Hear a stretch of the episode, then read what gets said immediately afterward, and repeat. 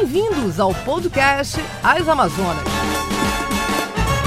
Olá a todos e todas que nos acompanham. Este é o podcast As Amazonas. Chegamos ao nosso episódio número 6. Hoje, dia 20 de agosto, tô certa, né? A data, a gente costuma errar aqui a data, mas não, é 20 de Quem agosto. sou eu, É. É, estou eu aqui, Aruana Brianese, com as minhas colegas Daniela Sayag. Olá, boa tarde, boa noite, bom qualquer hora, a hora que você estiver nos assistindo, o dia da semana que estiver nos assistindo. Que bom que você está aqui com a gente. E Liette Albuquerque. Olá, tudo bem com todo mundo? E hoje estamos recebendo o reitor da UFAM, Silvio Puga. Muito obrigada por sua presença. Temos muitos assuntos para falar aqui. Você que é aluno, quer ser aluno, é professor, fique ligado aí que a gente vai ter muito assunto para vocês. Eu estou muito feliz de estar aqui e sempre é uma alegria renovada falar da Universidade Federal do Amazonas. É isso mesmo. A gente começa aqui nosso programa falando alguns temas da semana é, que a gente pensou aí do noticiário para trazer e debater um pouco aqui. Vamos começar com a Liege hoje? Acho que é um, um assunto global na verdade, aí a gente que precisa. na nossa reunião de pauta decidindo assim, né, o que que traz isso pra gente, né? Porque a gente sempre O que que eu tenho a pegar- ver com isso, É, né? A gente sempre tenta pegar assuntos, né, que tem a ver com, com a gente, né, que leva, mas como não tem, né? A gente vai falar sobre um pouquinho sobre o Afeganistão. É um assunto complexo, na verdade não tão complexo assim. É, é você precisa estudar um pouco, acompanhar.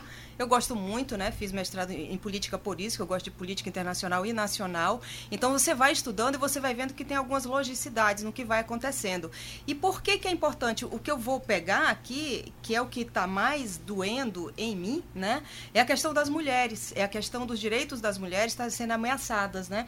Então assim, é, os talibãs eles não são terroristas, né? A gente sabe disso. Quem, quem é terrorista é a Al-Qaeda, mas é um grupo fundamentalista e especialmente misógino, né? Então sempre quando é, é, é, a ideia do Talibã sempre traz o que, aconte, o que aconteceu antes dos Estados Unidos entrarem lá e continuou, inclusive, com os Estados Unidos lá, né? Só melhorou um pouquinho, as mulheres puderam Principalmente voltar nas capitais, né? Exatamente. Lugares mais desenvolvidos, né? Exatamente, mas não melhorou tanto, né? Então, o que, que acontece? O desespero agora está muito. Os Estados Unidos tinham que sair de lá, essa é a minha posição, né? Claro que tinham, na verdade, nem deviam ter ficado tanto tempo. Havia um clamor do próprio povo norte-americano para que eles saíssem, eles estavam gastando muito dinheiro lá, né? Perderam vidas de soldados, né? Então, desde o governo Obama, na verdade, é que isso estava sendo. é, é, é, é, como é que se fala? É, Planejado, né? planejado para que eles saíssem, né? Quase que saiu no governo Trump, mas sobrou para o Biden. Não tinha como ele não fazer isso agora, né? E ele está tendo que se explicar toda hora por causa do grande problema humanitário. Né? As pessoas estão desesperadas com a volta daquele regime ainda mais radical. Então a gente está vendo, está assistindo por uma bravíssima, né? É, é, eu gosto muito de assistir a CNN internacional e tem uma, uma, uma representante nossa lá das meninas, corajosíssima, é a única mulher que está agora jornalista, né? Do Ocidente, que é a Clarissa Ward da CNN, e extremamente corajosa. Você vê os vídeos dela e fica vendo assim como ela é corajosa. Tem o último vídeo que está lá, né? Que, que do, da matéria que ela fez para a CNN, ela vai questionar o ela vê um, um, tipo um estilingue na mão de um cara, pergunta Uhum. o que que você está segurando. Aí ele olha para ela, o, o Talibã e fala, é, é, o membro do Talibã e fala, coloque o, o, a burca, coloque a burca. E assim ele para intimidá-la, né? Uhum. Mas ela coloca. Ela coloca na hora e, e continua perguntando, Pergunta de novo. Uhum. Extremamente corajosa. Tá com três colegas que são homens, que não significa nada, na verdade, né? Pra, numa metralhadora mata todo mundo, não tem sexo, né?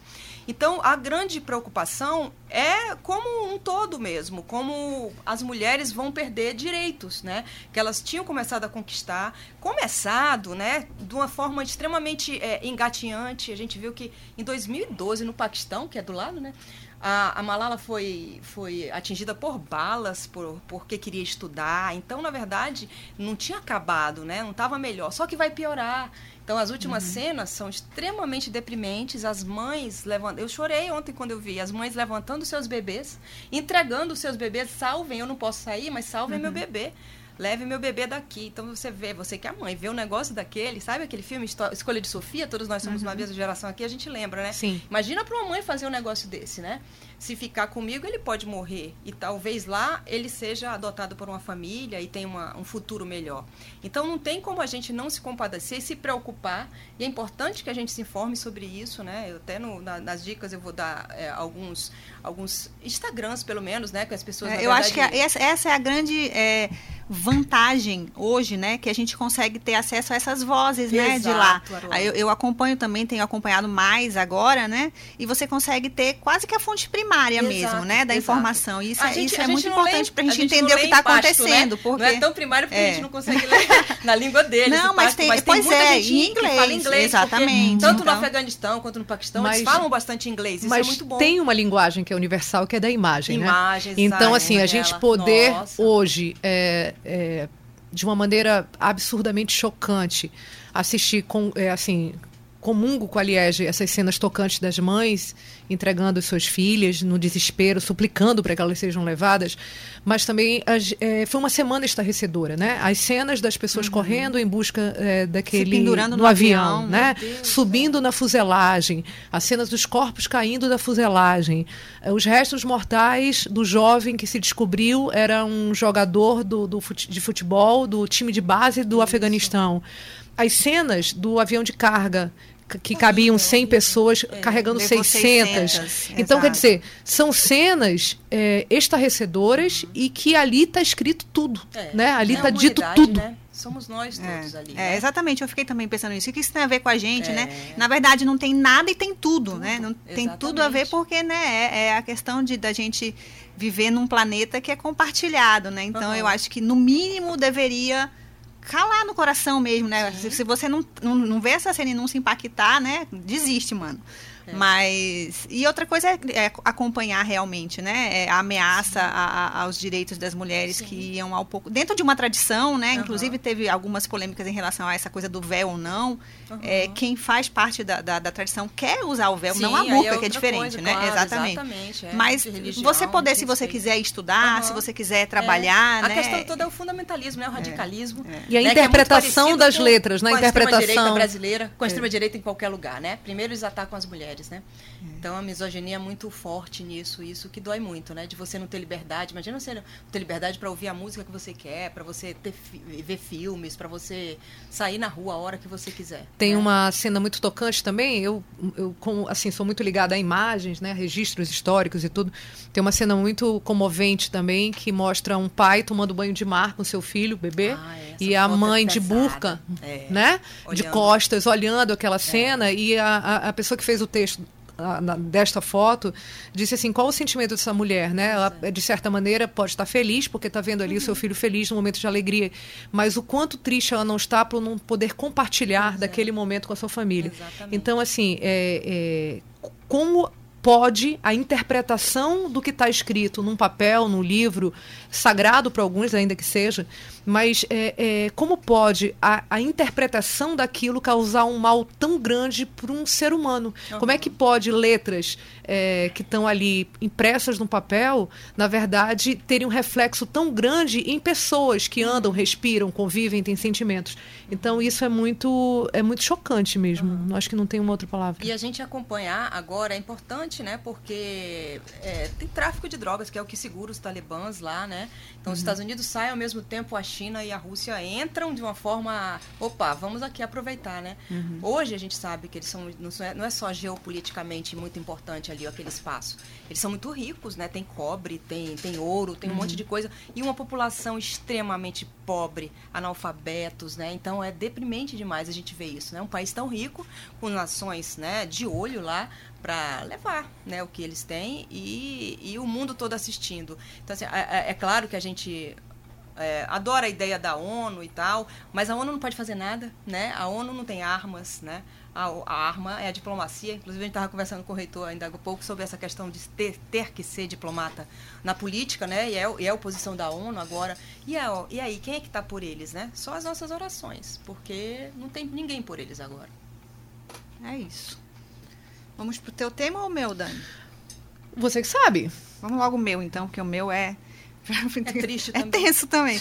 Então, eu trouxe para a gente falar aqui é, sobre a variante Delta, né? Essa semana foram identificados pela primeira vez seis casos aqui no Amazonas, quatro em Manaus e dois no interior. E os números da pandemia estão em queda na maioria dos estados. É, é, nos últimos quatro meses, é, vários estados reduziram no total, no Brasil, 20% o número de leitos destinados a pacientes infectados com o novo coronavírus. Ou seja, os números são super otimistas, mas a tensão é crescente no país e no mundo mesmo por conta dessa variante variante identificada pela primeira vez em dezembro do ano passado na Índia, já está hoje em mais de 100 países e agora ela está entre nós, aqui no Amazonas. A FVS ainda não confirma a, a transmissão comunitária, que é aquela que, né, uhum. dentro do próprio estado. Essas seis pessoas, ou elas vieram de outros estados, ou elas tiveram contato com viajantes. Então, por enquanto, vamos dizer que ainda está um pouquinho controlado, mas a gente sabe que essa é, é uma variante é que ela tem um potencial muito grande de se espalhar, porque uhum. o vírus, o, é o coronavírus muda toda hora, mas uhum. as mudanças mais significativas são quando acontecem de, como essa, uhum. né? Que é, ela consegue se espalhar melhor. É o dobro do, do original, né? Do vírus original identificado pela primeira vez na China. Então é uma questão que está preocupando muito mesmo. E, e aí é, a gente volta para um tema que toda vez a gente tem que falar aqui, que é a coisa da vacina, né? é. né? As vacinas existente, existentes hoje no mundo e disponíveis no Brasil, elas protegem, uhum. inclusive em relação à variante Delta, Com contra, contra doses, os, né? os, o caso grave, né? É. Não, não, a variante Delta é. ele tem essa diferenciação, é porque ela é muito maior o número de pessoas que pega a uhum. doença, mesmo estando vacinada. Exatamente. Mas o, o caso grave, a internação, a morte, é, o número é bem reduzido. Tanto é que nos Estados Unidos tem vários índices mostrando que quem está morrendo mesmo é quem não tomou a vacina. A vacina. E a gente tem, continua aqui em Manaus, um número alto de pessoas que não foram tomar a segunda dose. Gente, segunda dose não é reforço, ela é, é parte da, da, vacina. Você só está vacinado depois da segunda dose. Uhum. É, o, o, número dessa semana são 35 mil pessoas aí que estão gazetando, esqueceram a hora da segunda dose. Está na uhum. hora da segunda dose, vá atrás. Quem ainda não tomou, por qualquer motivo que seja, reflita aí, né? É, é, é a vacina que vai nos proteger nesse momento. Claro, também adotando sempre, né? A gente precisa manter o, o, a questão de não aglomerar, né? Cuidado no uso de máscaras, a, a higiene, álcool gel, isso aí tudo está valendo ainda. Mas a gente tem agora essa nossa, é mais uma arma, né? Do nosso uhum. lado aí, uma arma trazida pela ciência, que é a vacina. Não vamos desperdiçá-la. É, agora é chegou, a, agora na linha de transmissão da Amazônia Real, que a variante Delta é, é, chegou e quase 40 mil pessoas não tomou a segunda dose. Então, Já está em quase 40 é, mil, é. é. Muito grande o número, é. né? Então é exatamente isso. Pega a gente de calças curtas, né? É. Porque o povo não está indo. Lembrando que isso não causa um mal só para quem não tomou, é, como seus para os seus familiares e como a sociedade de um modo geral, uhum, né? Porque uhum. como a gente sabe, mas sempre é bom repetir, é, as variantes vêm justamente pela não vacinação, uhum, né? Quando as pessoas não se vacinam. Então, assim, você não causa um mal apenas para si, mas um mal coletivo. Uhum. E é importante isso sempre ser lembrado. A UFAM tem feito algum estímulo, algo assim, professor, para os alunos e para os professores se vacinarem? Como é que vocês têm feito isso? Algum tipo de campanha interna? No dia 13 de março de 2020, foi o dia que foi registrado o primeiro caso de coronavírus no Amazonas. E foi o dia também que nós suspendemos as nossas atividades. Fomos a primeira uhum. instituição pública do Estado e, primeira universidade também. Por quê? Porque bem antes é, desse caso ser confirmado, nós já havíamos montado uma comissão interna liderada pelo doutor Bernardino Albuquerque, que foi durante muitos anos diretor da FVS, que é nosso professor. Excelente, né? É, sim, profissional. Sim. E ele presidia essa comissão. Claro que naquele momento tínhamos informações ainda muito incipientes do que era o coronavírus, uhum. mas já sabíamos, pelo doutor Bernardino, que havia um perigo potencial e real que chegaria a, até o Amazonas, no uhum. caso. E então nós começamos, desde o final de janeiro de 2020, já uma série de reuniões e informações que o doutor Bernardino nos trazia, para que nós pudéssemos então irmos avaliando quais seriam as medidas necessárias. Então, no dia 13 pela manhã, nós tivemos uma reunião. Esse dia eu, eu viajei, eu fui para o interior do estado, e nessa reunião pela manhã ainda não havia a confirmação do primeiro caso, foi quando é, nós deliberamos que se naquele dia, porque haviam rumores, né, uhum. né? Se confirmasse o primeiro caso, então oficialmente nós eu, eu ficaria, digamos assim, justificada a ação, uhum. e foi o que efetivamente nós fizemos. Claro que naquele momento, a nossa comunidade também nem todos entenderam, né? fomos criticados, né? Uhum. mas depois é, as pessoas entenderam que realmente a decisão foi correta. Uhum. Tanto é que no Conselho Universitário, que é a instância máxima da instituição, eu submeti a decisão e, é, e era uma obrigação estatutária submeter, porque foi uma decisão ad referendo do Conselho. Sim. Foi aprovado por unanimidade e 60 pessoas votaram pela decisão. Bom, então desde aí, por que eu estou fazendo esse breve histórico para vocês entenderem que desde antes da própria OMS declarar a pandemia, nós já tínhamos uma equipe tratando disso. Uhum. Então, ao longo de 2020 e até agora, a nossa comissão se reúne pelo menos uma vez por mês, uma vez por semana, perdão. Essas reuniões são todas gravadas, né? estão todas é, film, pelas, pelas plataformas registradas, né? registradas né? e nós temos um acompanhamento permanente. É, e, e, emitimos é, um boletim mensal feito pelo nosso grupo técnico operacional, que é da comissão chamamos, chamamos de GTO. Então nós estamos acompanhando de perto essa situação, né? E é claro que havendo variação no cenário epidemiológico, nós informaremos a comunidade e quais as medidas necessárias. Mas eu quero adicionar uma informação que penso ser importante. É, tanto no primeiro semestre quanto no, segundo semestre, por decisão do nosso Conselho de Ensino e Pesquisa, nós é, deliberamos que as unidades acadêmicas elas tomariam a sua decisão ou de volta presencial, uhum. ou de volta híbrida, ou da, da prática do ensino remoto. Uhum. Né? É, por quê? Porque cada unidade acadêmica tem uma realidade completamente diferente da outra. E não seria o reitor que ia definir qual unidade retornaria da forma A, B ou C. Não é? Então, nesse momento, grande parte das nossas unidades acadêmicas, antes da questão da, da variável delta, optaram pelo ensino remoto, uhum. que nós estamos é, praticando. Uma parte definiu híbrido. O que é que é o híbrido? É exatamente o que é teórico continua no remoto e o que for prático continua é, no ambulatório ou no laboratório, enfim, onde algumas se faz... disciplinas que é impossível. Exatamente, exatamente. E o caso mais emblemático é a nossa faculdade de odontologia que faz um uhum, grande trabalho. Nós fizemos a aquisição de biombos que separam os gabinetes odontológicos. Né, para que voltasse a parte prática, como voltou no dia 2 de agosto de 2021, a parte laboratorial e a parte clínica da faculdade de odontologia. Onde nesse momento os alunos estão, junto com os professores, com a supervisão dos professores, estão fazendo as suas atividades. E a universidade tem ideia de como é que foi a adesão à vacinação? Vocês têm esse controle? Assim? Sim. É, é, também é boa pergunta, porque são tantas informações. Sim. Eu tenho que. Bom, é, no dia que a vacina chegou ao nosso estado, foi acho que 17 ou 18 de janeiro, agora eu não me recordo exatamente. Nós oficiamos ao ao prefeito de Manaus e, ao, e aos prefeitos aonde temos unidades acadêmicas, uhum. né, Coari, Benjamin, Humaitá, Itacoatiara e Parintins, e colocamos a UFAM à disposição da autoridade municipal, porque a vacinação é de competência municipal. Uhum. Oficiamos isso. Né? Então, nos municípios, é, temos dado suporte, é, tem campanhas de vacinação que são nas nossas unidades. No nosso caso aqui, temos a escola de enfermagem, uhum. que desde esse dia, inclusive o prefeito municipal Davi Almeida esteve conosco lá, foi registrado isso. E agora nós estamos terminando um aplicativo, onde nesse aplicativo o aluno, o técnico e o professor vai informar se foi já foi vacinado ou não, e as, as doses, a primeira e uhum. a segunda, né?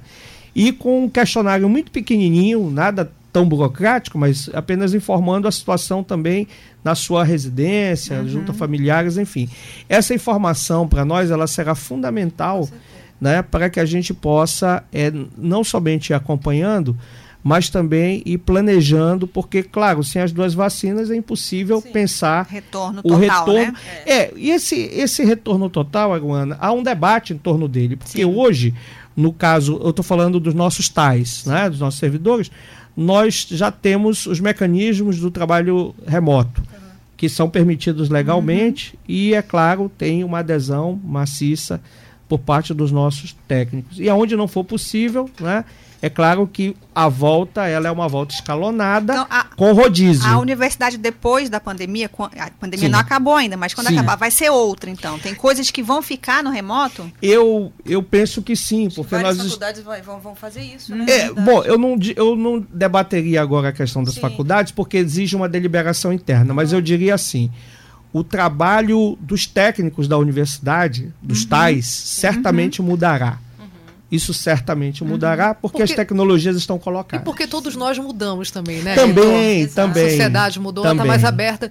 Eu vi algumas avaliações que dizem que essa, essa revolução, digamos, digital, de home office e tudo, viria nos próximos 5 ou 10 anos, mas que ela foi antecipada por causa da pandemia. Então, tem algumas Somos coisas ela, né? que não tem mais volta, porque É. algumas pessoas tinham é, é, algumas é, considerações, reticências é, sobre o trabalho, é, o ensino à distância, o trabalho home office, uma série de outros comportamentos, e que por uma imposição Foram de saúde pública, fazer. E na prática viram que não é Exatamente. tudo isso. Não é Mas tão como a gente difícil até falando assim. nos bastidores, né? Agora vai também ser um momento de fazer uma depuração, né? Óbvio que tem coisa que dá para manter, mas tem coisa que não dá, tem Claro. coisa que pode ser melhorada. Não quer dizer que muitas coisas que a gente fez no improviso tenham que continuar improvisadas. Claro, Né? mas, mas vale, digamos, a experiência, Sim, né? Para ver o que fica e o que realmente sim. não ainda. Não, e eu acho que outra coisa é essa coisa que, que só para encerrar aqui o meu assunto e a gente pular pro da, Sim, pro sim. da Dani, é que é, quando a gente fala é, da pandemia, do novo coronavírus, uma coisa que já deu para entender a essa altura do campeonato e que a UFAM entendeu talvez antes, né,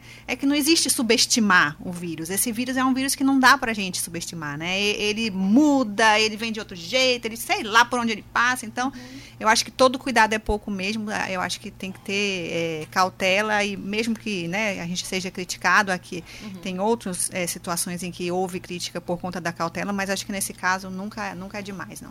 Dani, vamos pro seu tema?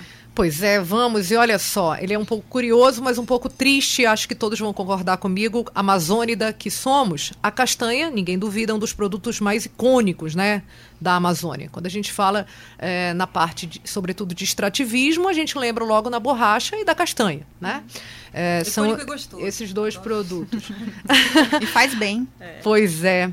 E a gente sabe que não é produzido em nenhum outro lugar do mundo, né? Ela é endêmica aqui da região amazônica, mas não, Não só da plantar, Amazônia né? brasileira. É, não- não- né? Ainda não descobriram como plantar, né? Nunca Tem que- descobriram. é. Por sinal, é, aí só um, um adendo, a borracha também demorou muitos anos aqui, não conseguimos, né? Foi lá na Malásia, e, e isso há 100, 110 anos atrás, que foi a nossa derrocada econômica, que estava toda baseada na borracha. Mas voltando à castanha, é, como a Aruana disse, até hoje não, não, não encontraram ainda uma maneira de plantar né, em, em- em larga escala e a castanha ainda é coletada pelo extrativismo. Agora, me chocou uma reportagem do Valor Econômico essa semana, mais precisamente do dia 16, que diz categoricamente o seguinte, que quem manda na castanha do Brasil é a Bolívia. Vocês sabiam disso? Muito louco isso, né? Eu não sabia e eu Só li a matéria que você mandou pra gente. Eu fiquei... Nossa! Olha só, em 2019, Reitor e Amazonas e todos que nos ouvem, a participação da Bolívia nas exportações mundiais de castanha do Brasil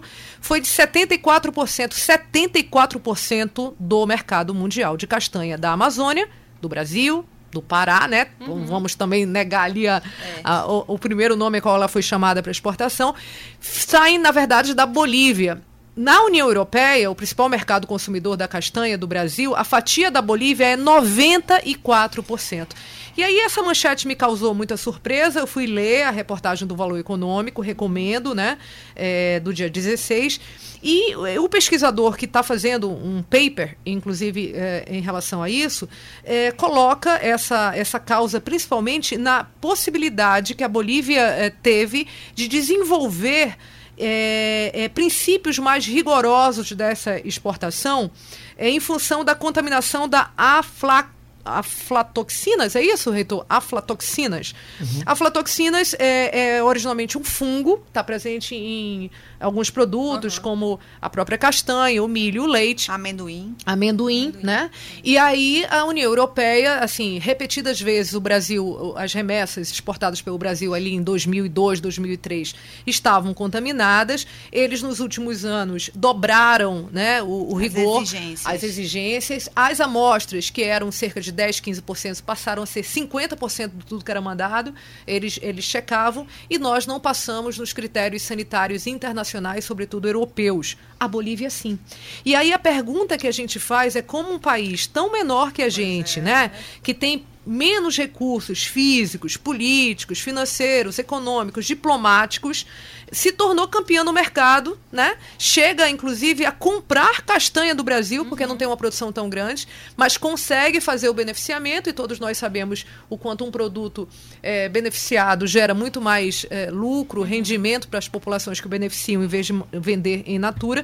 Mas, enfim, compra essa produção in natura, faz o beneficiamento e consegue, porque tem os selos de exportação e a gente não. não e o mais triste, gente, que quando a gente fala é, em desenvolvimento sustentável, como quando a gente fala em, em, recursos renováveis, né, como os nossos ribeirinhos, as nossas comunidades, é, os, o, as próprias ONGs e todo mundo que apoia isso, governos sobretudo, é, em manter a floresta em pé, o quanto é importante criar maneiras sustentáveis, recursos renováveis para gerar renda para essa comunidade, sem derrubar floresta, sem poluir, uhum. sem virem, na verdade, é, do interior para aumentar os bolsões de pobreza nas grandes capitais como Belém e Manaus. Uhum. E aí, a castanha é um dos carros-chefes, seria, deveria ser um dos carros-chefes para isso, junto com o turismo e junto com outros tipos de extrativismo, andiroba e etc. Existe um mercado mundial, existe um mercado sedento, nós temos a produção, porque é extrativista a produção e nós temos uma grande extensão de terra muito maior que a Bolívia e nós perdemos isso. É. Perdemos feio, nós estamos atrás, inclusive, do Peru, somos o terceiro. Bolívia tem 74% dessa fatia de mercado, é seguida pelo Peru e a gente vem com mínimos 11% no mercado internacional. Eu fiquei muito constrangida Nossa. e envergonhada. É, é e aí eu, eu, eu, eu também não, não é, eu, eu não conhecia esse tema, e aí é. eu, eu fui atrás, Dani, na parte da matéria que você mandou do valor econômico, desse pesquisador, né? E é bem interessante porque ele faz parte de um projeto que chama Amazônia 2030. Uhum. São pesquisadores brasileiros que se reuniram para pensar soluções, né? Para que a Amazônia consiga se desenvolver sem que haja uma ameaça ao meio ambiente mesmo. Uhum. Então, lá tem vários, nesse site, até legal, vai ser minha dica de hoje. Nesse site tem vários trabalhos uhum. acadêmicos feitos, né, mostrando isso, onde deu certo, o que deu certo, o que, que dá para a gente copiar, né, onde é que a gente pode se inspirar para conseguir fazer que, com que realmente o homem da floresta tenha uma atividade, tenha uma renda, né, uhum. e consiga é, se desenvolver ali sem, né, dentro do seu ambiente. Eu já queria emendar esse assunto para me dirigir ao reitor, é, porque geralmente quando a gente fala em universidade, né, reitor, a gente pensa logo na parte de educação, né, de ciência, docência, e a gente pensa logo que a universidade é para isso. Mas é, e a gente vai falar muito sobre isso agora, com certeza. Mas eu queria fazer a primeira pergunta justamente sobre os outros dois braços que nem sempre são lembrados, que é a pesquisa e a extensão. Quando a gente fala em castanha e a gente pesquisar é, maneiras que tem de entrar nesses critérios internacionais, isso tem muito a ver com pesquisa. E quando a gente fala em apoio a esses ribeirinhos para conseguir uhum. desenvolver uma renda sustentável, tem muito a ver com extensão. É, qual é o trabalho hoje que a, o FAM faz nesse sentido? Bom, eu estou no meu segundo mandato e agora eu tenho como vice-reitor uma mulher que é uma profunda conhecedora da Amazônia Profunda, como ela mesma denomina, que é a doutora Terezinha Frasch. Uhum. E a professora Teca já orientou diversos trabalhos, nível de mestrado e doutorado, com temas amazônicos. E, portanto, essa pauta que você coloca com bastante propriedade né, é uma pauta que eu vou repassar a ela e peço licença para repassar a ela ainda hoje, que eu estarei com ela daqui a pouco. E, e é claro que nós temos que dar respostas efetivas aos problemas que são colocados. Aí, pelo que está posto, não é um problema de produção. A produção existe. Sim. O problema é, é o que produzir de forma que em outro mercado possa ser aceito do ponto de vista do sanitário. sanitário até, né? é. É, tradicionalmente, é, os países. Bom, me permita, eu sou economista, então eu, eu, eu vou falar um pouquinho mais eu, com a permissão de vocês. Bom, existe um conceito do chamado comércio justo. ele é pouco falado, mas ele existe. E ele existe muito na Europa. O que é, que é o comércio justo?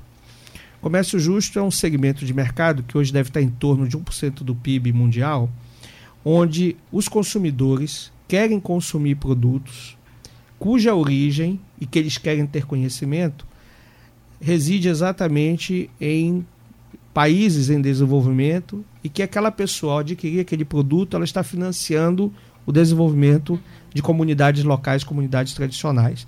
Então, quando você olhar um produto que vem uma, um mapa né, daquele país, daquela localidade, um certo histórico na embalagem, uhum. esse tipo de produto é diferente do produto que nós vamos chamar clássico ou tradicional, que não uhum. tem essa informação. Então é focado para o chamado comércio justo. Então, a castanha. E tem é, consumidor que só consome isso. Exatamente, né? exatamente. Na Europa tem, já está muito maduro nessa né, questão do é consumo. Made in Amazônia, né? saber é, de onde veio por quem fez. É, feito. Exatamente. Então eu vejo que essa, esse é um grande nicho para nós, uma grande oportunidade. Né? Mas é claro que o ato de, de chegar no mercado é, internacional exige uma série de requisitos. Né? Para vocês terem uma ideia, há um mês atrás eu recebi uma representante de uma comunidade de São Gabriel da Cachoeira. E eles me falaram uma coisa muito interessante. Eles disseram, reitor, nós queremos apoio da UFAM para embalar a farinha que nós queremos vender na Europa. Uhum. Olha só. Aí eu ofereci a solução a eles, porque no nosso na Faculdade de Tecnologia, no departamento de design, nós temos uma professora que é doutora nessa área de embalagem. embalagens. É, que uhum. que parece ser algo trivial não. para um leigo. Fundamental. Mas não é. Quem trabalha é. com marketing sabe. É. Mas não é, porque dependendo do produto e dependendo do tipo de embalagem, pode, é, digamos assim, fazer com que aquele produto, né, uhum. ele é, ative né, o seu amadurecimento, se for um produto in natura, tem uma série de requisitos. Sim, sim. Então, conversei com essa professora nossa, né, ela se mostrou muito empolgada, ela disse, professor, o que eu puder fazer para ajudar? Então, vejam, um problema uhum. trazido pela, pela sociedade, uhum. problema concreto, uhum. e nós temos aqui a solução técnica, né, que não precisamos ir muito longe para para encontrar. Então, fiquei muito feliz de fazer essa junção. E eu digo a vocês, com, sem medo de errar, que nós, nós temos na UFAM todos os tipos de especialistas para qualquer tema que você imaginar. Temos na universidade. Né? E é claro que a gente precisa, e o meu trabalho é de fazer essa aproximação, meu, da TECA e de toda a nossa equipe, para fazer essa aproximação entre quem quer trabalhar quem tem problemas e queira trabalhar conosco. Então, eu por isso que eu digo que eu quero levar esse bom problema com muito com a licença de vocês, porque me parece que não é uma coisa me parece não, não é algo impossível de resolver. Tanto que, assim, não, não é. menosprezando nossos vizinhos, mas tanto que a Bolívia faz, é, né? Aqui do não, lado. Não é algo impossível, mas também não é algo que vai numa palestra vai resolver. Sim. É, é, vai dar uma palestra já está resolvido. Não, mas é fundamental que a gente possa resolver. Por quê? Porque a Amazônia, é, ela, eu dizia isso, né, quando é, na, nas vezes que sempre disputei a eleição, digo, olha, a Amazônia é uma marca mundial, né? A UFAM tem que ser também essa marca mundial, uhum. que nós não somos. E é isso eu dizia. Uhum. E dizia lá e digo aqui. Ainda não somos. Esse é o, é o desafio, por isso que eu me coloco nesse processo. Uhum. Para que a gente possa fazer essa, essa junção de marcas. Né? Então, a nossa universidade, por exemplo, hoje, ela tem mais de mil doutores no seu corpo docente. Isso foi fruto de uma construção de mais de 30 anos, de políticas das nossas, de vários reitores, eu quero deixar claro, né?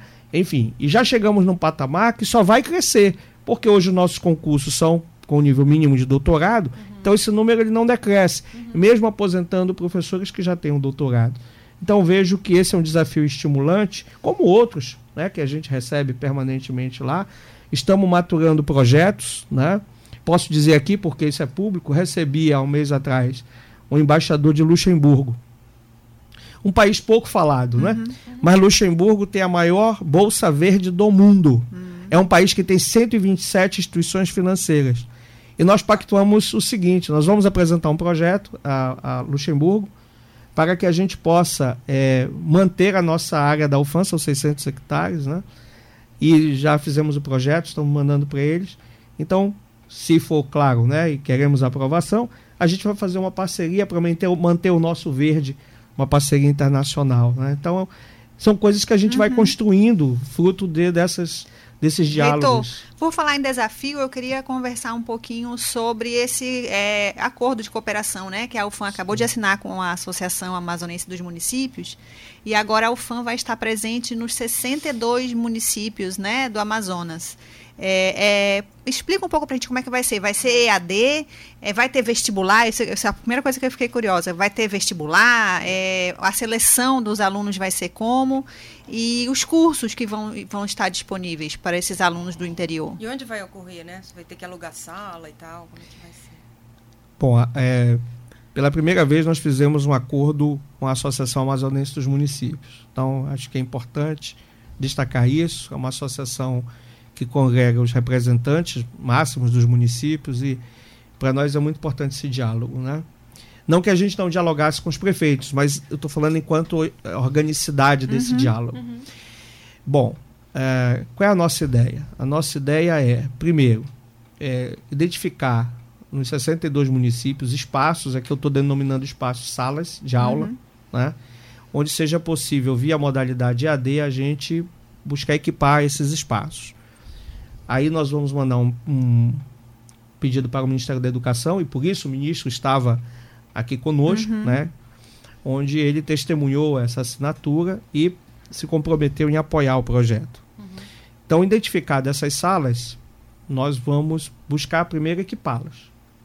Estando elas equipadas, né, nós vamos então, é, e tendo pessoal próprio, que também vamos, nós vamos fazer um processo seletivo, né, e o curso que nós estamos pensando, no primeiro momento, é licenciatura em ciências agrárias. Uhum, Esse curso já existe no nosso Centro de Educação à Distância. Ele está aprovado pelo MEC, então, na verdade, nós temos é o curso pronto. Uhum. Basta nós colocarmos ele para a comunidade. Os alunos. É, licenciatura. E por que licenciatura em ciências agrárias?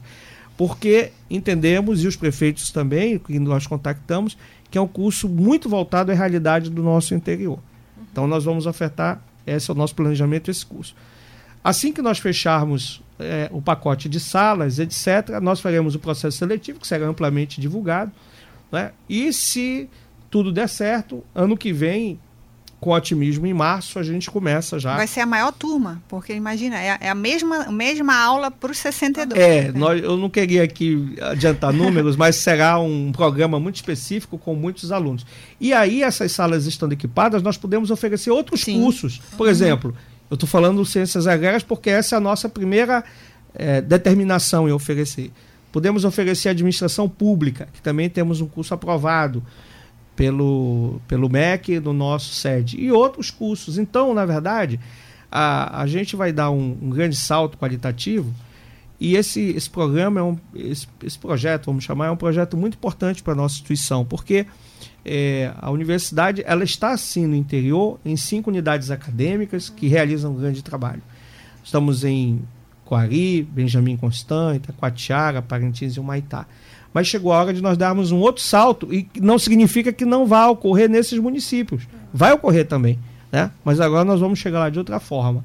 Né? Então esse é um projeto que eu penso ser um projeto grandioso. Mas então quem é que vai bancar onde os alunos vão assistir essa aula à distância? Vai ser o governo federal junto com a associação dos... é Não, o governo federal junto com a universidade. A ah, associação ela vai dar o suporte. Ah, não há entendi. o nosso acordo, o acordo de cooperação técnica, ele não envolve recurso financeiro. Uhum ele envolve é, o detalhamento de que cada um vai fazer. Entendi. Mas a questão financeira é o FAM e MEC, uhum. não é com a associação.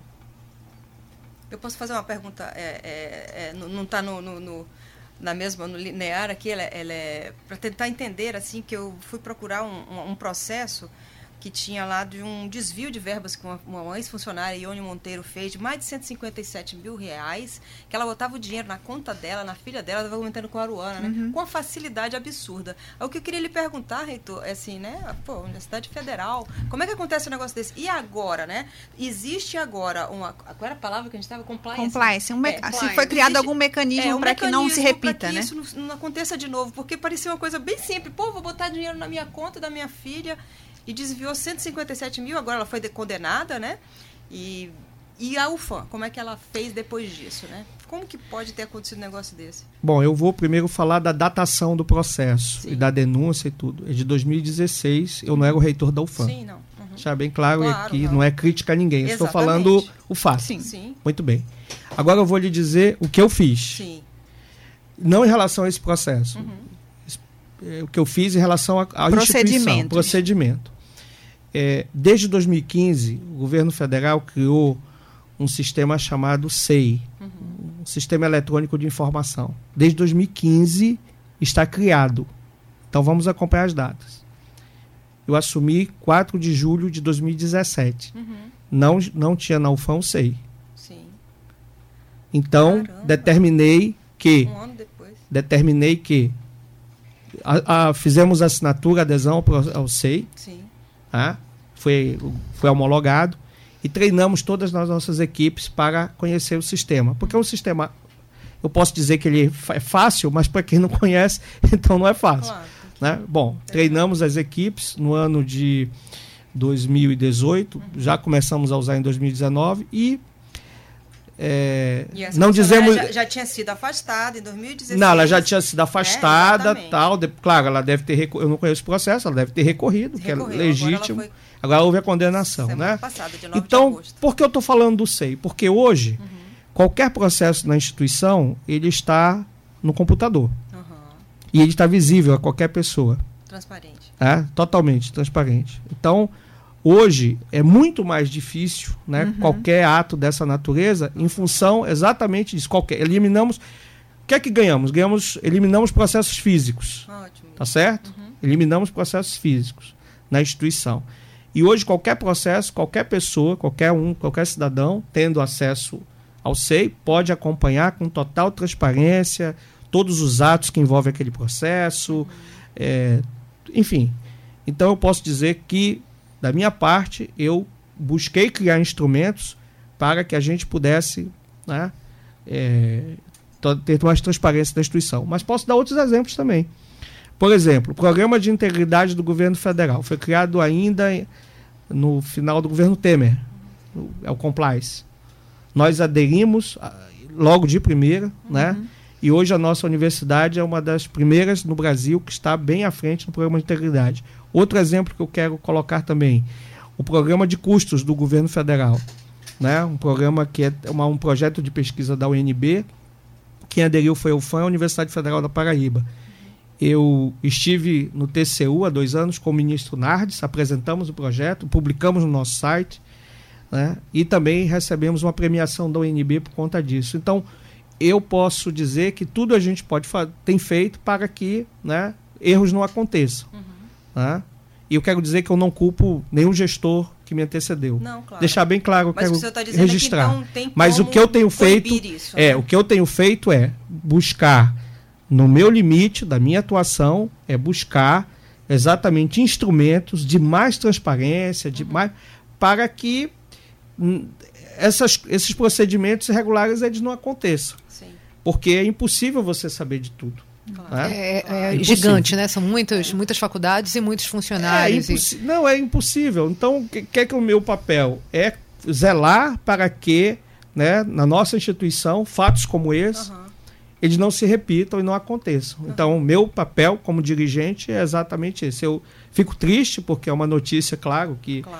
eh, tomou proporções, né? E eu não estou julgando aqui, é legítimo divulgar, mas eh, faço de tudo o que tiver ao meu alcance para que fatos como esse não se repitam. Reitor, é, a gente, talvez eu influenciada pela minha filha, né, mais velha, que está em período de escolher a profissão e tudo, a gente vê hoje uma mudança muito grande no mercado de trabalho. Né? É, a gente hoje é até difícil. Antes, quando a gente era mais jovem, os pais da gente diziam assim: olha, optem por direito, medicina ou engenharia. Hoje a gente não sabe mais nem o que será a profissão daqui a 5, 10 anos, 20 anos. E aí continua a máxima da gente querer que os filhos sejam felizes né, e, desenvolvam o talento que eles tenham e sejam felizes na profissão que escolheram. Mas a minha pergunta é: para esses novos jovens, diante de uma revolução que se tem hoje no mercado de trabalho, como é que a Universidade Federal do Amazonas está vendo isso, acompanhando essas mudanças? Que novos cursos vocês estudam eh, já oferecer nos próximos processos seletivos? Eh, como é que vocês acompanham essa, essa, essa mudança tão radical que a gente tem hoje na sociedade para os nossos jovens? Essa é uma questão muito interessante, porque, primeiro, né, o chamado novo normal é algo que nós ainda não conhecemos na sua, na sua totalidade. O que é, que é esse novo normal? Então, por exemplo, é, já é comum relatos pós-pandemia de pessoas que moram em Manaus e, e, estão trabalhando em empresas do outro lado do mundo. Uhum. Não é verdade? Sim. E o que era mais raro a gente ouvir isso alguns anos atrás. Eu já tive alunos na faculdade e eu nunca esqueci esse exemplo, me permitam aqui. Uhum. Ela, isso faz alguns anos, né, antes da pandemia, eu me lembro que a aluna assistia a aula e ela olhava muito no celular, né? E aí eu não sou de questionar o aluno, enfim, uhum. cada professor tem o seu jeito. São adultos? É, são adultos, é. evidente. Aí, eu, mas eu me lembro que nesse dia eu cheguei um pouquinho antes da aula e ela estava, eu, eu cheguei com ela e digo, olha, você não me leva mal, mas eu vou fazer uma pergunta Foi matar e você, a curiosidade você ali, responde né? se você quiser, né? Mas será que a minha aula não está tão boa que você passa a aula do celular? Nesse tempo não tinha WhatsApp também. Uhum. Ela disse: Não, professor, eu gosto muito das suas aulas. Acontece que eu trabalho numa empresa que está do outro lado do mundo. E quando começa a sua aula aqui 18 horas, está começando a empresa lá, o ah, expediente de manhã. Então Essa daí já estava tenho... bem à frente do seu tempo. É, né? é verdade. E não tinha WhatsApp nesse é. tempo. Uhum. E eu até entendi, né? É. Mas enfim, mas a, a curiosidade foi. foi né? Mas veja, é, hoje dizer isso não é uhum. mais uma, um Sim. ponto fora da curva. Isso uhum. já está acontecendo. Então eu vejo o seguinte: com certeza todas as profissões elas vão se reinventar por dois motivos. Né? Um, pela pandemia, que nós estamos imersos, evidentemente, e outro pelas transformações tecnológicas. Essa é uma questão que eu vejo como fundamental, né, que isso vai acontecer mesmo que no futuro a pandemia cesse. As transformações tecnológicas em todas as profissões elas já estão elas não vão acontecer, elas já estão acontecendo.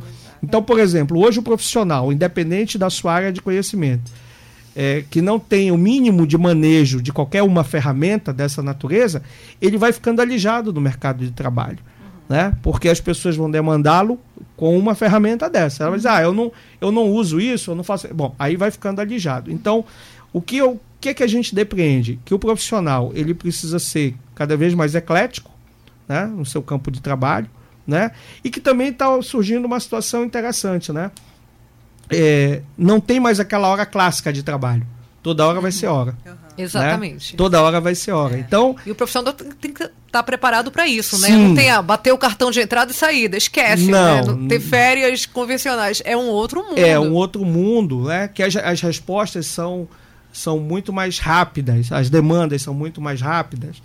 É, e, e, é preciso ter uma, uma outra percepção, né?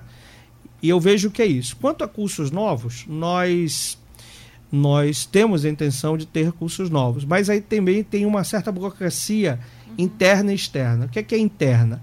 E aprovação nos nossos conselhos, etc. Isso tem um rito.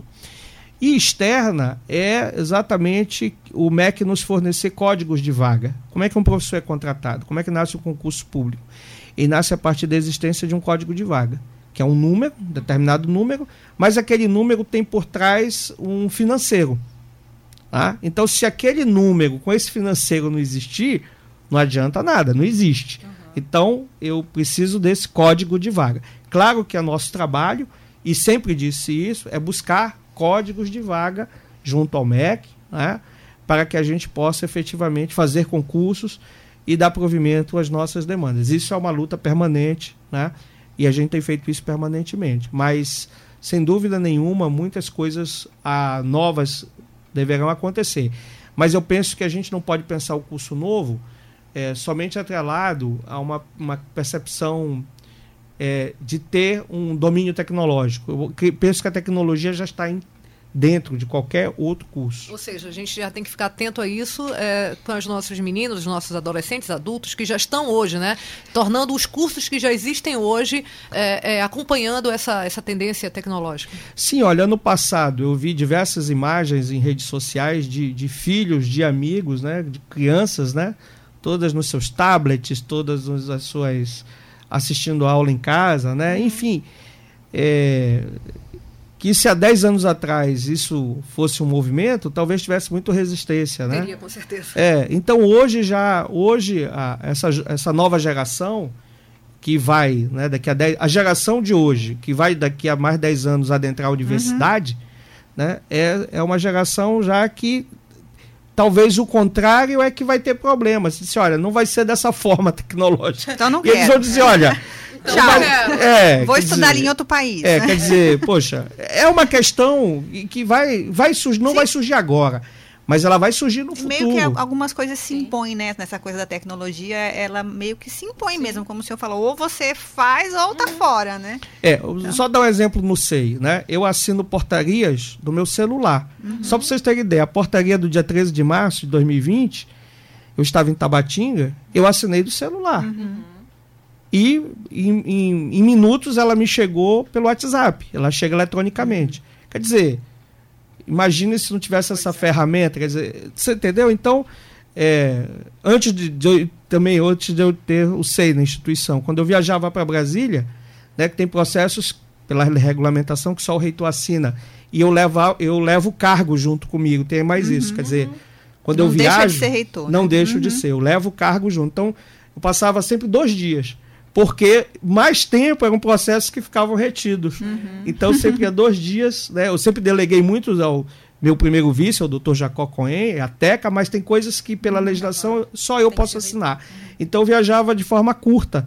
Hoje não, hoje não que eu esteja viajando mais tempo, mas não há problema. Eu, da onde eu estiver, eu assino qualquer documento da instituição. Então, vejam, é uma ferramenta né, tecnológica que nos permite essa facilidade e a rapidez no processo decisório. Então, eu vejo que a tecnologia ela vai É permear. né? É inexorável, é O que a gente vai ter que discutir daqui a algum tempo é outra coisa, só lembrei, mas é importantíssimo para frente outro debate, né, que é, a inclusão digital, porque a gente está falando tem uma fatia E, a- e as questões que mesmo tem na- no, no mercado de trabalho, né? De, É. de até que ponto é uma exploração, até que Pois ponto é uma é, flexibilização. Tem muito debate para ser Muito feito, né? debate, é. Agora, reitor, é, o senhor no primeiro mandato conviveu ali com o governo Temer, agora já está há um bom tempo com o governo Bolsonaro, mas já teve vivência com outros governos anteriores também.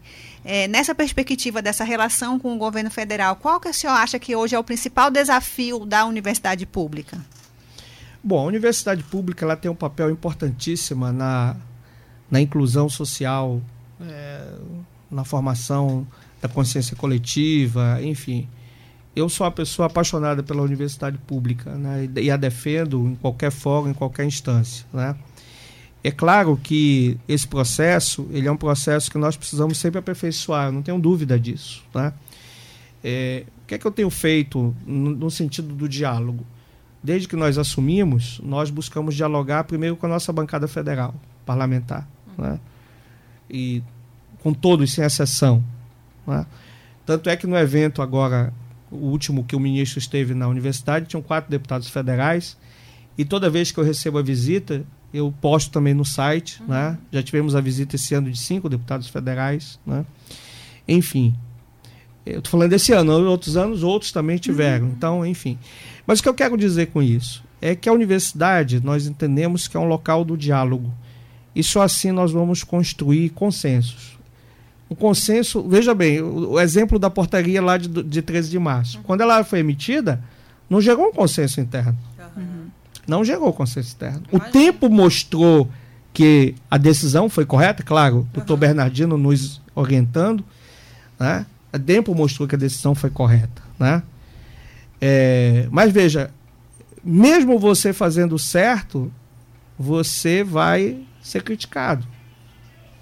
Então, uma das coisas que eu aprendi no cargo é assim, mesmo você acertando, você. É, né? e o consenso É- é não o- se é impõe, né? Uma é coisa que tem que ser processo. construída. O É, mesmo estava falando. É, mas é um processo, Uhum. eu também eu entendo, né? E, depois alguns me pediram desculpas, enfim, não importa, mas o fato é, você tem que ter a consciência que está buscando fazer o correto, né? Então, eu tenho, eu, no meu dia a dia, eu busco fazer isso, né? Às vezes tem decisões dolorosas, tem. Quando você exonera um professor, é uma decisão dolorosa. né? Já tive que exonerar alguns depois de todo o processo legal, amplo direito de defesa, mas chega-se a uma conclusão né, que é necessário. Então, eu tive que fazer isso. Dói, com certeza, mas é necessário. Ele pode recorrer ao nosso conselho máximo. Né? Um recorreu apenas, e o conselho dos 60 votantes, 59 me deram razão e apenas um se absteve. Mas os fundamentos do processo, estava claro que é, não haver, aquele colega é, cometeu certas infrações que não caberia na nossa instituição. Então, né, mas mesmo assim, o ato meu vai para o colegiado se a pessoa recorrer. Então, quando você jubila, também tem recurso de jubilamento de aluno, não é uma decisão fácil. Também com todo o processo legal, instruído. Não é uma decisão fácil. Mas são decisões que precisam ser tomadas. Né? Uhum. E eu nunca me esquivei disso, de tomar a decisão, ainda que ela seja dura. Eu nunca me esquivei porque eu penso que o, o eu sou passageiro nesse cargo, então, óbvio, né? Então, eu tenho que tomar decisão olhando a instituição. Né? E é assim que eu procuro é, Mas, Heitor, proceder. É, é, é, insistindo aí na pergunta da Aru, é, o senhor, com toda a diplomacia que o cargo exige, né, o, o senhor percebeu é, grandes mudanças na, no investimento para as universidades, para a UFAM, no caso, federais, federal, com esses governos que se passaram, porque a gente sabe que contingenciamento teve também no governo Lula, né? Mas a universidade ela é um espaço onde a esquerda predomina, né? A, como é que é a palavra que tu usou? A resistência predomina, né? A, aos governos em geral, principalmente ao atual, que é notoriamente de extrema direita, né? E, mas o senhor percebe que houve uma grande diferença? Assim, o governo Bolsonaro é o governo que menos tem é, é, investido nas universidades federais ou isso é balela? Olha, a minha estratégia sempre foi abrir a porta, deixar bem claro. Então, por exemplo, é, nós tivemos no governo Bolsonaro quatro ministros, né? Não, três, porque três. um foi que passou dois dias. É, Mas aquele primeiro, o senhor. É, não me lembro o nome dele, que é um colombiano. Uhum. Eu estive com ele. Uhum. Estive com ele. Ministro Antraub, uhum. estive com ele. Agora o ministro Milton, ele, já conversei com ele três vezes, ele esteve aqui. Então, qual é. Aí você vai dizer, por que você esteve? Não é só por um dever de ofício. Uhum. Né? Eu poderia dizer, eu tive porque. Até porque eu pedi audiência, não foi ele que. Mas por quê? Porque eu penso que o meu papel enquanto dirigente, veja bem, eu represento 30 mil alunos, 1.700 professores, 1.800 técnicos. O nosso trabalho é exatamente é, mostrar a nossa universidade. Né? É, nossa universidade ela é, é sui generis. Por exemplo, eu mostrei ao ministro, o governador acompanhando também no próprio. Nós, quando entramos no campus, eu entrei no, no veículo oficial, levava o governador e o ministro, então fui mostrando a universidade para o seu ministro. O governador já conhecia, óbvio. Então fui mostrando, olha, o senhor não vai ver uma universidade pública federal no meio de uma floresta. Tá? E aqui eu tenho o ônus e o bônus também. Então mostrei para ele que quando chovia, né, caiu árvores na, do, do, ao longo da, da, nossa via e faltava luz. E quando ele estava falando, faltou luz por um minuto. Mas ele não se. Porque eu já tinha explicado, que caiu a chuva. Já. E, e, veio a chuva e faltou, mas entrou o gerador. E, então, é, é, mas veja, essa é a beleza da nossa UFAM. Um dia que eu vou ter uma universidade dentro de uma área de proteção ambiental, né? Onde você, naquele dia não, mas na sala que nós estávamos, não raro, os sauins de colega eles passam, olha, a família de sauins, né? É muito bonito. Todas, né? no, todas nós três, em momentos diferentes, é. claro, nós percorremos aquelas estradas ali do. Minicampus durante a nossa graduação.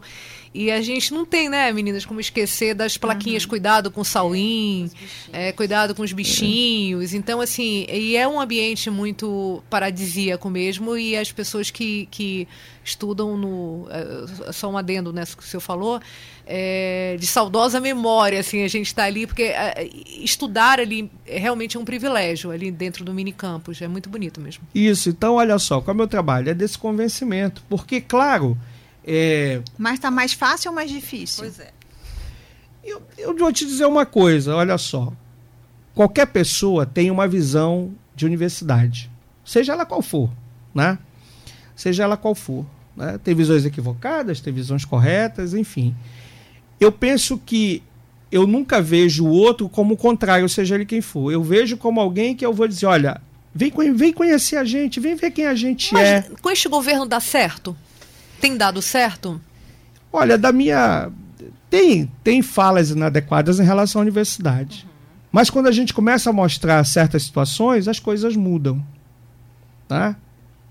Então eu penso que também é um trabalho que tem que ser feito de dialogar. Né? Porque assim, Temos problemas? Temos. Se vocês aqui me falarem problemas, eu vou reconhecer. Eu jamais vou dizer que não tem. Uhum. Mas eu vou dizer, olha, o problema X, eu estou lutando assim, assim, assim. O problema Y, assim. O problema Z, assim. Então, jamais vou dizer que não tem. Porque aí eu não estaria sendo correto com a instituição. Uhum. Por exemplo, você fez uma pergunta, né? Uma pessoa que cometeu um ilícito. O uhum. que é que eu disse? Eu disse sim, cometeu. Uhum. Né? E o que é que eu fiz sem conhecer esse fato? Fizemos mais procedimentos para que isso não aconteça. Né? Você entendeu? Então, veja, temos problemas. Eu reconheço. Mas eu reconheço também que a nossa forma de atuar é uma forma de trazer as pessoas para o nosso lado. É fácil? Eu reconheço que não é. Mas é necessário. É porque se eu vou... Maquiavel, isso eu gostei. Né? É, é, mas isso, isso, essa sua postura, né, acaba gerando muitas críticas ao senhor, né? Principalmente como a Liege falou, né? A, a, a universidade tem uma tradição mais à esquerda. Não, mas, a, a, mas eu não tenho nenhum problema com a, com a com nenhum campo democrático, porque eu converso com todos. Uhum. Eu senhor, converso com todos. É nenhum. Não, não, eu, eu não, olha, vamos lá. Eu nunca fui filiado a nenhum partido político. Isso aí, se quiser, eu dou meu CPF e quem faz uma pesquisa. Já fizeram nas nós campanhas. Não, já as campanhas já fizeram. Eu nunca fui filiado a nenhum partido. Não que, se, não que eu seja contra. Eu acho que é importante uma vida partidária para qualquer acho. pessoa. Uhum, claro, claro. Deixa, eu não estou falando. São importantes, eu né? não estou dizendo isso como não, negação sim, de partidos. Sim, sim, Deixar bem claro. Foi uma opção quer dizer minha. que o senhor não é político? Não, eu não Nem sou. Nem pensa em ser no futuro? Todos nós somos políticos. A diferença é do partidário. Sim. Né? Então, todos nós somos e políticos. E o senhor pensa em ser partidário? Eu nunca, nunca pensei dessa, com essa lógica. O meu, uhum. se você perguntar qual é o meu partido, eu vou dizer que é o fã. Né? Uhum. Ela que eu vivo, ela que eu. É, todo momento. Né? Então, eu não sei se esse fato ele me permite esse, esse, esse, esse diálogo com mais uhum tran tranquilidade, né? O que eu também não posso dizer que nunca, que eu não sei o meu futuro, uhum. né? Então a gente nunca pode dizer, né? Mas o que eu digo é que enquanto eu estiver nesse cargo, né? Eu lutarei com todas as minhas energias, independente de que governo for, para que a gente possa trazer benefícios para a instituição. Esse é meu compromisso. E é assim que eu sempre trabalhei, trazer os benefícios. E dialogando com todos, mesmo dialogando com quem não concorde com a gente. Né? Por quê? Porque a partir do momento que quem não concorda nos conhece, vai dizer: ah, puxa, eu não sabia que ela. Eu tinha ouvido outra coisa. Né? Então, a gente tem que. Eu faço esse esforço. Se eu sou criticado, tudo bem, eu aceito a crítica. Agora, ninguém vai dizer que eu fui omisso. São coisas completamente diferentes. Exato. Né? Aí, aí você. Ah, você foi omisso. Não, não, pega lá, omisso eu não fui, não. Uhum. Eu falei com A, B, eu falei com três ministros. Eu uhum. sempre. Omissão nunca tive. Agora, se você não aceita que eu fale, aí é outra situação, porque eu falo com todo mundo. Então por que eu não vou aceitar não falar com o outro? Você entendeu? Uhum. Então são coisas é, diferentes. E quanto à crítica, assim, eu, eu penso que esse é o meu último mandato como gestor da universidade. Né? Então hoje, eu já fui julgado. Eu disputei quatro eleições. Uhum. Eu perdi duas e ganhei duas. Uhum. Então, duas não era o momento. E não digo que as derrotas foram incorretas. Eu aprendi na vida que não era o momento. Então, o julgamento foi correto. Não era o meu momento. Agora foi o momento. Aliás, ah? a gente aprende muito mais com a derrota. É, exatamente, eu aprendi muito. Então, não era o momento, por isso que eu perdi. Agora é o momento. Então, agora, o julgamento sobre. Já houve. Né? Agora, daqui para frente, é trabalhar para agregar a instituição. E o cargo que eu estou nunca vai ter unanimidade, seja a pessoa que for. Isso aí, quem achar que vai chegar ali e ter unanimidade, realmente precisa como. refletir. Como diz a lugar nenhum. Jesus Cristo. É, lugar nenhum, lugar nenhum é, é unânime, é, realmente. É. Eu acho que por hoje vamos ter que encerrar. Como sempre, a gente chega assim no final do programa, sempre tem muito mais coisa para perguntar, é. questões que a gente poderia abordar aqui, mas a gente não vai abusar da paciência de você, nosso ouvinte, que já está há mais de uma hora aqui nos acompanhando. Então, eu queria agradecer ao senhor, Silvio Puga, por ter vindo, né, aceitado o nosso convite, dizer que as Amazonas estão nas redes sociais, nos sigam, compartilhem, curtam e ouçam. É isso, né, meninas? Vamos às dicas? Vai dar tempo de dica? Dá tempo de então dica? Então, vai. então vai. Vamos lá. Liege? Começo? Então, a minha dica, eu já tinha até falado, né? É seguir o Instagram da Clarissa Ward, da CNN, que é excelente.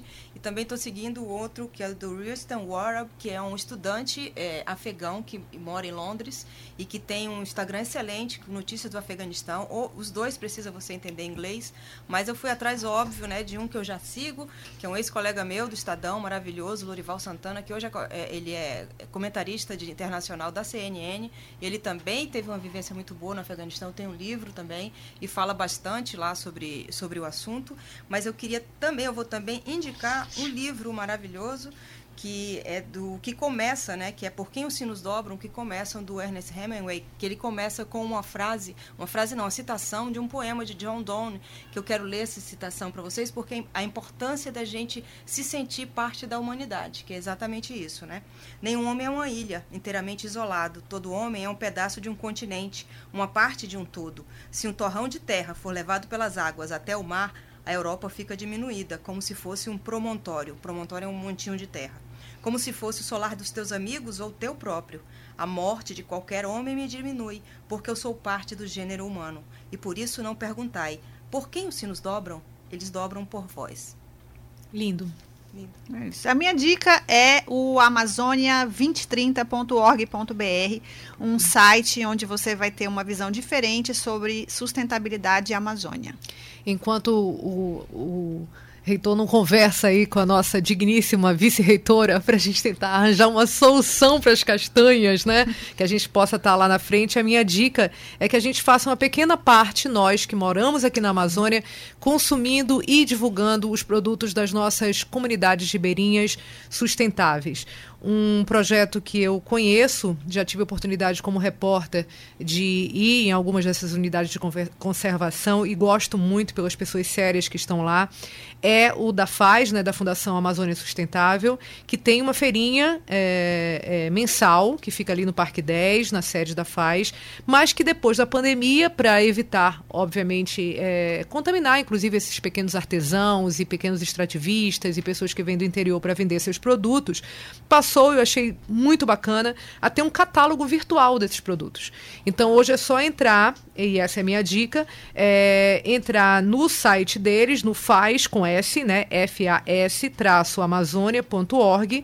Lá tem um catálogo de todos os produtos, incluindo castanhas é, do Pará, castanhas da Amazônia, castanhas do Brasil, que a gente reza que jamais sejam da Bolívia, mas que a gente possa é, prestigiar, consumir e incentivar essas pessoas que moram no interior da Amazônia e que têm, como todos nós, é, um dever cívico de manter essa floresta em pé.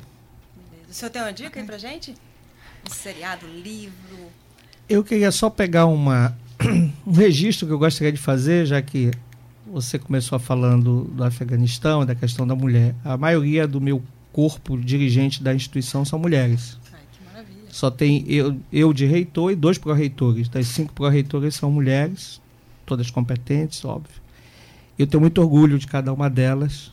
E, bom, em falar a nossa vice-reitora, que também é uma pessoa que eu tenho muito orgulho de ter composto, composto chapa comigo, e estarmos lá lutando e dizer que é, realmente é uma gestão diferenciada quando as mulheres elas têm esse papel. Né? Eu, tenho, eu fico muito, muito tranquilo, muito seguro e meu papel é animar a comunidade, né? não é acho que é aquela sua pergunta, né? Isso é criticado, mas assim, o meu papel é dar apoio para todos, quando me criticam, mas eu digo, olha, tem uma biblioteca lá que há 47 anos não tinha uma biblioteca própria, minha consciência fica aliviada, porque você entendeu? Quer dizer, olha, é, então são faz parte do processo. Eu, eu gostei dessa dica da é, biblioteca. É, Outros alunos podem ir lá ou só da instituição? Como é que não, funciona? Não, a biblioteca é aberta. É comunidade, né? Maravilha. a gente pode colocar essa como a dica do reitor, porque a gente ficou muito é, afim. Tá Mas ela está funcionando? conhecer a biblioteca. Ela ela está funcionando parte por porque Exatamente, também a maioria está mais, pandemia, né? mas tem é, o pessoal da bibliotecário, eles estão lá. Ah, legal Eles estão lá. Ainda não abriu para o público, né? Público não, até porque as unidades estão remotas, mas os, os, os funcionários em regime escalonado, eles estão indo lá. Dica do reitor, visite a biblioteca Sim. da. UFAM. Opa, e vocês vão ver que baita prédio. Eu tenho muito orgulho dessa, desse A gente vai prédio. pedir para a assessoria umas fotos da, da, Por da favor, biblioteca, né? postem. Como dica, né? Isso, breve, agradeço. Se Deus quiser, depois da pandemia, a gente pode usufruir. Então é isso, gente. A gente se vê aqui na Obrigada. próxima semana. Obrigada Muito obrigada, até obrigada a mais. Tchau. gente. Obrigado. Este foi o podcast As Amazonas. Fale com a gente. Produção asamazonas.gmail.com